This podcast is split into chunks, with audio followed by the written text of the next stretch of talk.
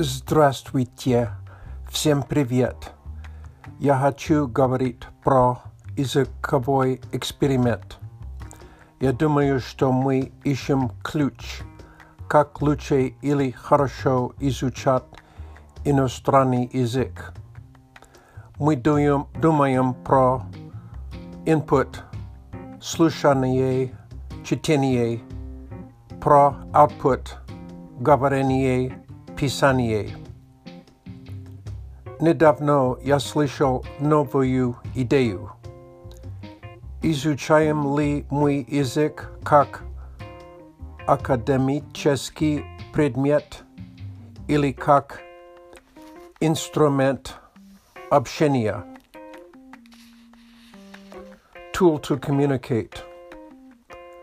Мы часто считаем, что дети изучают язык быстрее, быстрее, чем взрослые. И это правда. Но мы не можем думать, что у ребенка нет мотивации. Для детей язык – это не просто академический предмет, это жизнь. Мама, хочу пить. Мама, мне холодно. Помоги мне.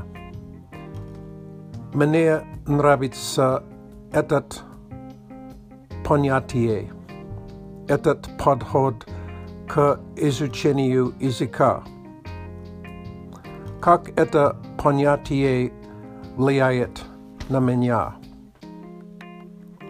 Когда я изучаю иностранный язык, грамматика и лексика языка важна, но я хочу пользоваться языком как инструмент общения, общения и не просто академический предмет.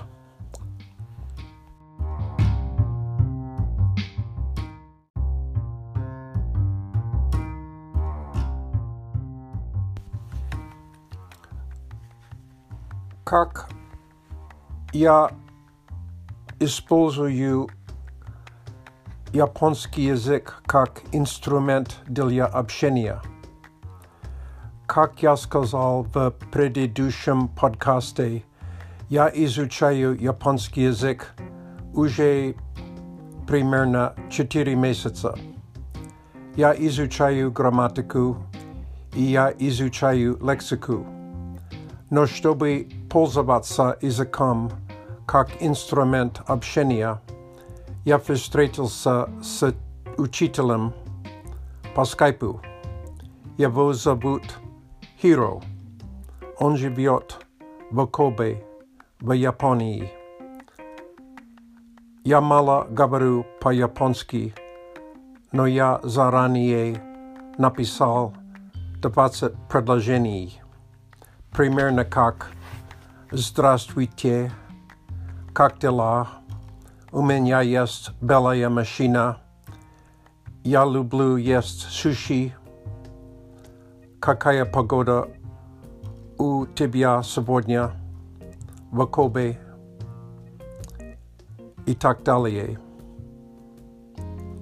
Хиру помогает мне с произношением и исправляет ошибки по грамматике. Я могу использовать грамматику и лексика, лексику, которые я изучал.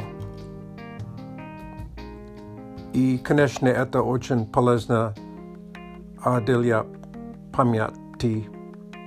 Когда он понимает, что я говорю по-японски, это очень приятно.